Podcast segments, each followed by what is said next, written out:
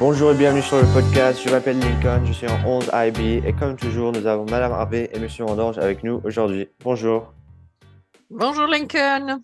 Bonjour Lincoln et bonne année. Meilleurs vœux à toi et ta famille pour 2023. Merci, à vous aussi. Euh, comment étaient vos, vos vacances? Madame Harvey, comment étaient vos vacances? Bah écoutez, moi j'ai passé de très bonnes vacances, euh, calmes, tranquilles, mais avec ma famille, euh, beaucoup de joie, beaucoup de, de bonheur. Et Monsieur Mélange Pareillement, je suis allé rendre euh, découvrir les plaines texanes et le froid sibérien. Oh là là. Mais, mais mis à part ça, j'ai passé de très bons moments avec, euh, avec ma famille, mes enfants. Tout va très bien. C'est bien. Est-ce que vous avez reçu euh, des cadeaux?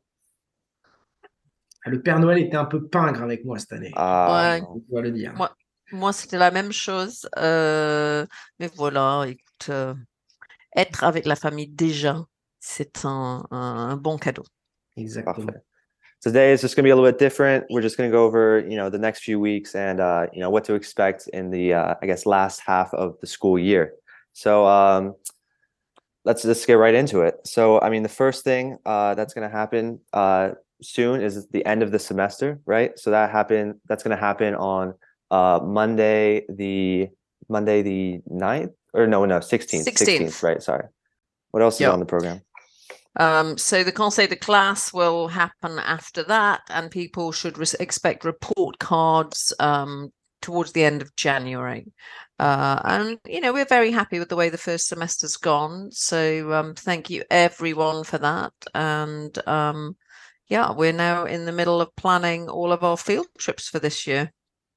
Juste pour préciser que les conseils de classe auront lieu, auront lieu en ligne cette année et qui débuteront à partir de 4 heures, sauf le mercredi à partir de 2 heures. Mais il n'y aura pas de- d'interruption de classe pour les conseils de classe cette année. Et donc, euh, il y a aussi, euh, vous avez euh, parlé des, euh, des field trips. Je sais qu'il y en a beaucoup. Je sais les, euh, les, euh, les premières, ils vont, euh, il y, en a certains qui vont euh, au, Costa Rica. Euh, il, y a, il y a aussi euh, Washington, D.C. aussi. Mhm. Euh, Mhm. Mais euh, pour les autres classes, euh, il y a quoi pour euh, les field trips? Alors, ben, il y en a nombreux des field trips. Déjà, il y a ceux qui vont euh, à la journée, sachant qu'on va aller au cinéma. On va organiser deux sorties cinéma, une collège et cinéma, une autre lycée au cinéma, dans un lycée, dans un, cinéma à Santa Monica. Les détails vont euh, parvenir aux élèves et aux parents très prochainement. Euh, on a également des sorties avec nuitée. On a donc, comme tu l'as dit, les premières qui vont aller au Costa Rica. On va également avoir tous les élèves du collège 6e, 5e, 4e euh, qui vont aller à Paris du 15 au 22 avril. Euh, on va également avoir un voyage d'organiser deux voyages à Washington pour des- Mhm. avec une organisation qui s'appelle Close Up. On a deux voyages à New York de prévus. Un avec euh, le club Matangine qui va aller au lycée français de New York euh, représenter notre école euh, lors d'une compétition mathématique. Et euh, Monsieur Lang va emmener une cohorte au- à New York également pour participer à la conférence MUN Model United Nations. Donc, il se passe plein, plein de choses, plein de, de sorties avec nuitée. Ah, j'ai oublié de parler, on va également participer à un tournoi d'escrime à San Francisco. Ça concerne les élèves qui sont dans le club d'escrime. Donc, tu vois, ça bouge. Oui, il y en a beaucoup. Et donc, il y a aussi euh, des, euh, le Winterfest qui se passe ici à, à Bourbon. Alors ça, c'est un peu particulier. C'est les élèves de l'élémentaire, ils vont venir donc de Pasadena, West Valley et Los Feliz. Ils vont venir à Burbank le 18 janvier pour présenter les spectacles de Winterfest aux élèves du collège. Voilà. Donc ça va être une journée festive et on va un peu voir ce qu'ils ont préparé. Parfait. Um, and then, Miss Harvey, could you just talk about the college sessions that I believe uh, Miss Bullock will be setting up in the future?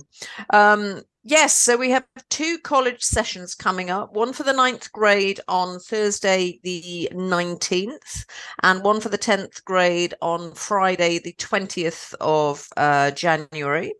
Um, and then just a little heads up people that there will be um, some uh, information about a Lila wide essay head of school essay writing competition coming your way fairly soon. Um, so things are pretty busy, as Monsieur Montange says. You know, we're we're moving, we're moving, and our juniors and seniors, many of them have lots of exam, uh, mock examinations coming up after the semester closes. So, you know, we're well into the second half of the year now. Exactly. And so, uh, but one thing to look forward to is, uh, you know, in February, uh, Les Galettes des Rois, right? Uh, so that's always something I I enjoy. Uh, you know, I don't think I've I've become the king uh recently, anytime recently, but uh, you know, maybe this year we'll see. So King, king of the podcast, Lincoln. exactly, you gotta have that mentality.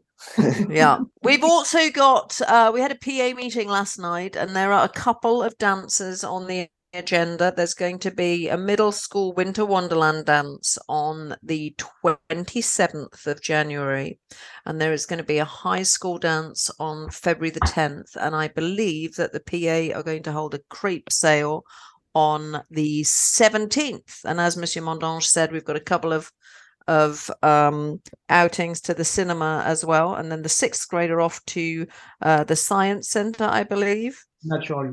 Yeah. Natural History Museum. They're down to that. Um, uh, and there's an IMAX film, I think, in the mix. So, really, a lot is happening. Perfect.